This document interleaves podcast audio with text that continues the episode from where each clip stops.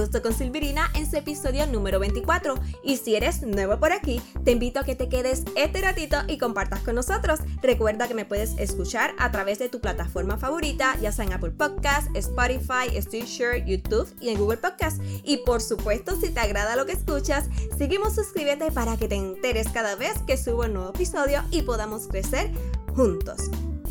Ok, hace unas semanas atrás estuve realizando mi primer live a través de Instagram y por allí estuve entrevistando a Nesmarie Maldonado, quien es coach en lo que tiene que ver con el desarrollo personal y también es oradora en motivación. Ella nos estuvo relatando sobre su proceso para ir poco a poco conociéndose y por consiguiente lograr así un verdadero amor propio. Que por cierto, si no lo has visto, te invito a seguirme y a escuchar la entrevista porque fue bien interesante todo lo que nos aportó. Incluso tengo pensado extraer varios clips de esa conversación para incluirlo en un episodio más adelante. Aunque por el momento pues no le tengo fecha todavía, la verdad. Ahora, todo eso que conversamos me dio pie a que desarrollara este episodio. Como ya te habrás dado cuenta al leer el título de hoy, voy a tocar el tema de la autoestima. Anteriormente he tratado el tema desde distintas áreas. Además, como ya te he dicho antes, mi autoestima no era muy alta que digamos por un buen tiempo. Pero hoy quiero hablarte con un poco de mayor, digamos que formalidad. O sea, qué es, cómo podemos determinar si nuestra autoestima está baja, por qué es posible que esté así. Bien importante, cuáles son las funciones o los beneficios de contar con una autoestima saludable y claro está, cómo podemos aumentarla si necesitamos hacerlo. Voy a dividir este tema en dos episodios porque si no se me haría muy largo y saben que acostumbro presentarte episodios que no sean tan extensos porque imagínate, hablando tanto sola como que tampoco quiero aburrirte, hello. Así que hoy voy a traerte las bases y en el próximo episodio te voy a mencionar y a explicar cuáles son esas acciones que puedes poner en práctica para tener una autoestima al 100. ¿Sale? Perfecto. Primero que nada, ¿qué es la autoestima? Eso sería lo más básico que deberíamos saber, ¿no? Pues te digo que la autoestima es la opinión que tenemos sobre nosotros mismos. Puede que sea una buena o por el contrario que no sea la mejor. ¿Y cómo podemos detectar si nuestra autoestima está baja? Pues hay una serie de síntomas o señales que si están presentes o quizás no tantos, pero sí son muy frecuentes, puede ser un indicativo de que deberías considerar trabajar en ella para poder así fortalecerla.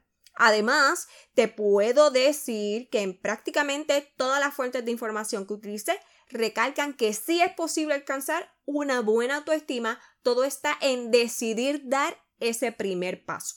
Ok, los síntomas pueden ser, número uno, que seas extremadamente crítico contigo mismo, muy perfeccionista. Segundo, menosprecias o ignoras tus cualidades positivas. Además, te crees inferior a los demás usas palabras negativas para describirte, incluso cuando conversas contigo mismo contigo misma, no confías en tus propias posibilidades, te culpas cuando te va mal y si te va bien, se lo achacas a la suerte. Si alguien te felicita, piensas que solo fue por cumplir. Y te puedo decir que eso me llegó a pasar a mí también. Desconfías en tu propia opinión, piensas demasiado siempre, así que no te sientes capaz de tomar decisiones. Eres muy dura o muy duro contigo, pero con los demás es todo lo contrario, eres bien comprensivo. Puede que tengas confusión emocional, te cuestionas lo que los demás dicen o hacen por ti, por lo que te crea cierta incertidumbre, pierdes motivación fácilmente, así que no terminas lo que empiezas, no crees que hay algo especial en ti, podría ser que siempre estás a la defensiva porque estás como que en alerta todo el tiempo sin ninguna justificación. Así que es posible que expreses groserías, que estés eh, con una actitud tensa o por el contrario es posible que evites el conflicto y fijas que todo está bien, que todo está nítido, como que aquí no ha pasado nada. También pasa que te compares con todo el mundo, por lo cual hasta la envidia puede hacer presencia. También das crédito absoluto a lo que los otros piensen. Podrías también estar siempre victimizándote. Igual es bien probable que te sientas insegura o inseguro a menudo, que no expreses tus sentimientos, tus gustos, tus opiniones, que nunca te impongas a defender lo que piensas o que necesites la aprobación de los demás y eso hace que en efecto tengas falta de iniciativa. Y finalmente es que sean pocos los momentos en que sientas felicidad y la tristeza sea más frecuente. Fíjate, todo eso me hace pensar y te puedo decir que muchos de esos síntomas los tuve. Es más, yo creo que la mayoría de las personas hemos pasado por varios de ellos en distintas etapas de la vida. Lo que sí es bien necesario es estar consciente de la frecuencia. No es lo mismo pasar por algún momento no tan bueno versus que estas señales sean constantes y allí sí hay que hacer un alto. Ahora bien, voy a pasar a mencionarte cuáles podrían ser algunas de las causas que provocan generalmente una baja autoestima. Y eso es importante tenerlo en cuenta porque te adelanto que una de las muchas maneras de mejorar la autoestima es saber de dónde se origina esa ausencia de amor propio. Ok, en primer lugar puede ser por algún evento estresante por el que estés pasando actualmente la ruptura en una relación, problemas financieros, estar en una relación abusiva.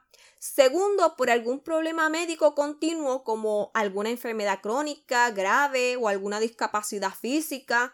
Además, si se tiene alguna enfermedad mental como depresión o ansiedad, puede abonar a que la autoestima esté afectada. Y algo bien común es debido a alguna situación relacionada con la niñez. Esta causa la dejé para el final intencionalmente porque muchas veces desde esa etapa es que se originan muchos de los problemas que más adelante se reflejan y la falta de estima hacia uno mismo es uno de ellos. Algunas de esas situaciones en la infancia pueden ser eh, bajo rendimiento en la escuela, eso crea falta de confianza desde que se es pequeño. También el maltrato frecuente, la negligencia a menudo, el abuso crónico en distintas áreas, normas muy duras por parte de los padres, haber recibido mucho estrés de otra persona a su alrededor, haber sido intimidado, que no haya recibido afecto, cariño, ni frases de ánimo, o haber estado en una familia o grupo que tuviese prejuicios. Sin embargo, tal vez te preguntes por qué o para qué es tan necesario poseer una autoestima saludable? Pues te hago saber que existen distintos beneficios, específicamente en el área psicológica. Por ejemplo, nos ayuda a que podamos satisfacer la necesidad de sentirnos bien con nosotros mismos. Hello, ¿y quién no quiere eso para su vida, no? En adición, reducimos el impacto de los rechazos que podamos tener a lo largo de toda la vida, que eso es un temor que solemos tener, ¿verdad? El que nos digan que no o que nos ignoren y así por el estilo. Por otra parte, nos protege del miedo y de lo que es la incertidumbre, las dudas. Y no es que dejemos de sentirlo, sin embargo, sí es vital para manejar mucho mejor cuando se presenten, ¿verdad? Ya por último, pero no menos importante, es que es un gran refuerzo para motivarnos a luchar por lo que queremos alcanzar. Así que yo que tú no sé, como que pondría, aunque sea un poco de atención para explorar cómo te encuentras en términos del amor hacia ti. Bueno, lo voy a dejar hasta aquí. Como ya mencioné al principio, en el próximo episodio daré continuidad al tema y explicaré distintas técnicas que existen para subir la autoestima porque si decides proponértelo, es algo que sí puede mejorar en tu vida, que te puede dar luz para que te sientas mucho mejor contigo misma o contigo mismo. Así que nada, por el momento espero que este ratito conmigo te haya agradado, que de alguna forma hayas recibido aunque sea un poco de motivación para detenerte y pensar si realmente te amas, te valoras, te apoyas. Eso sí, estaría genial que me contaras qué te pareció el episodio de hoy. ¿Consideras que tu amor propio está en su máximo esplendor? ¿O crees que hay algunas señales de las que te mencioné que te hacen pensar que hay que trabajarlo? Me gustaría mucho saberlo. Así que, como siempre te menciono, siéntete en la confianza de escribirme ya sea en la publicación que hice sobre este episodio en Instagram y Facebook o si prefieres hacerlo de manera más privada, me puedes contar por mensaje directo en cualquiera de las dos redes sociales. Recuerda que me puedes encontrar como Augusto con Silverina y aquí en la descripción del episodio te dejo los enlaces directos para que llegues a ellas. De esta forma podemos lograr tener mayor interacción. La realidad es que me encantaría tenerte por allá y saber de ti. Y no puedo irme sin recordarte que le des a seguir o a suscribirte al podcast según la plataforma que utilices. Asimismo, me puedes escribir en la sección de comentarios en YouTube si es que me escuchas por ahí. De igual manera, si llego a ti a través de iTunes, puedes dejarme una reseña escrita con 5 estrellas. Esto ayuda a que esa plataforma recomiende este podcast a otros y podamos así llevar el mensaje a más personas. Y precisamente si consideras que alguien le haría bien escuchar el mensaje de hoy, compártelo este episodio. Se lo puedes enviar por WhatsApp, por las redes sociales, por correo electrónico, por mensajes regulares del celular, bueno, por todos los medios habidos y por haber.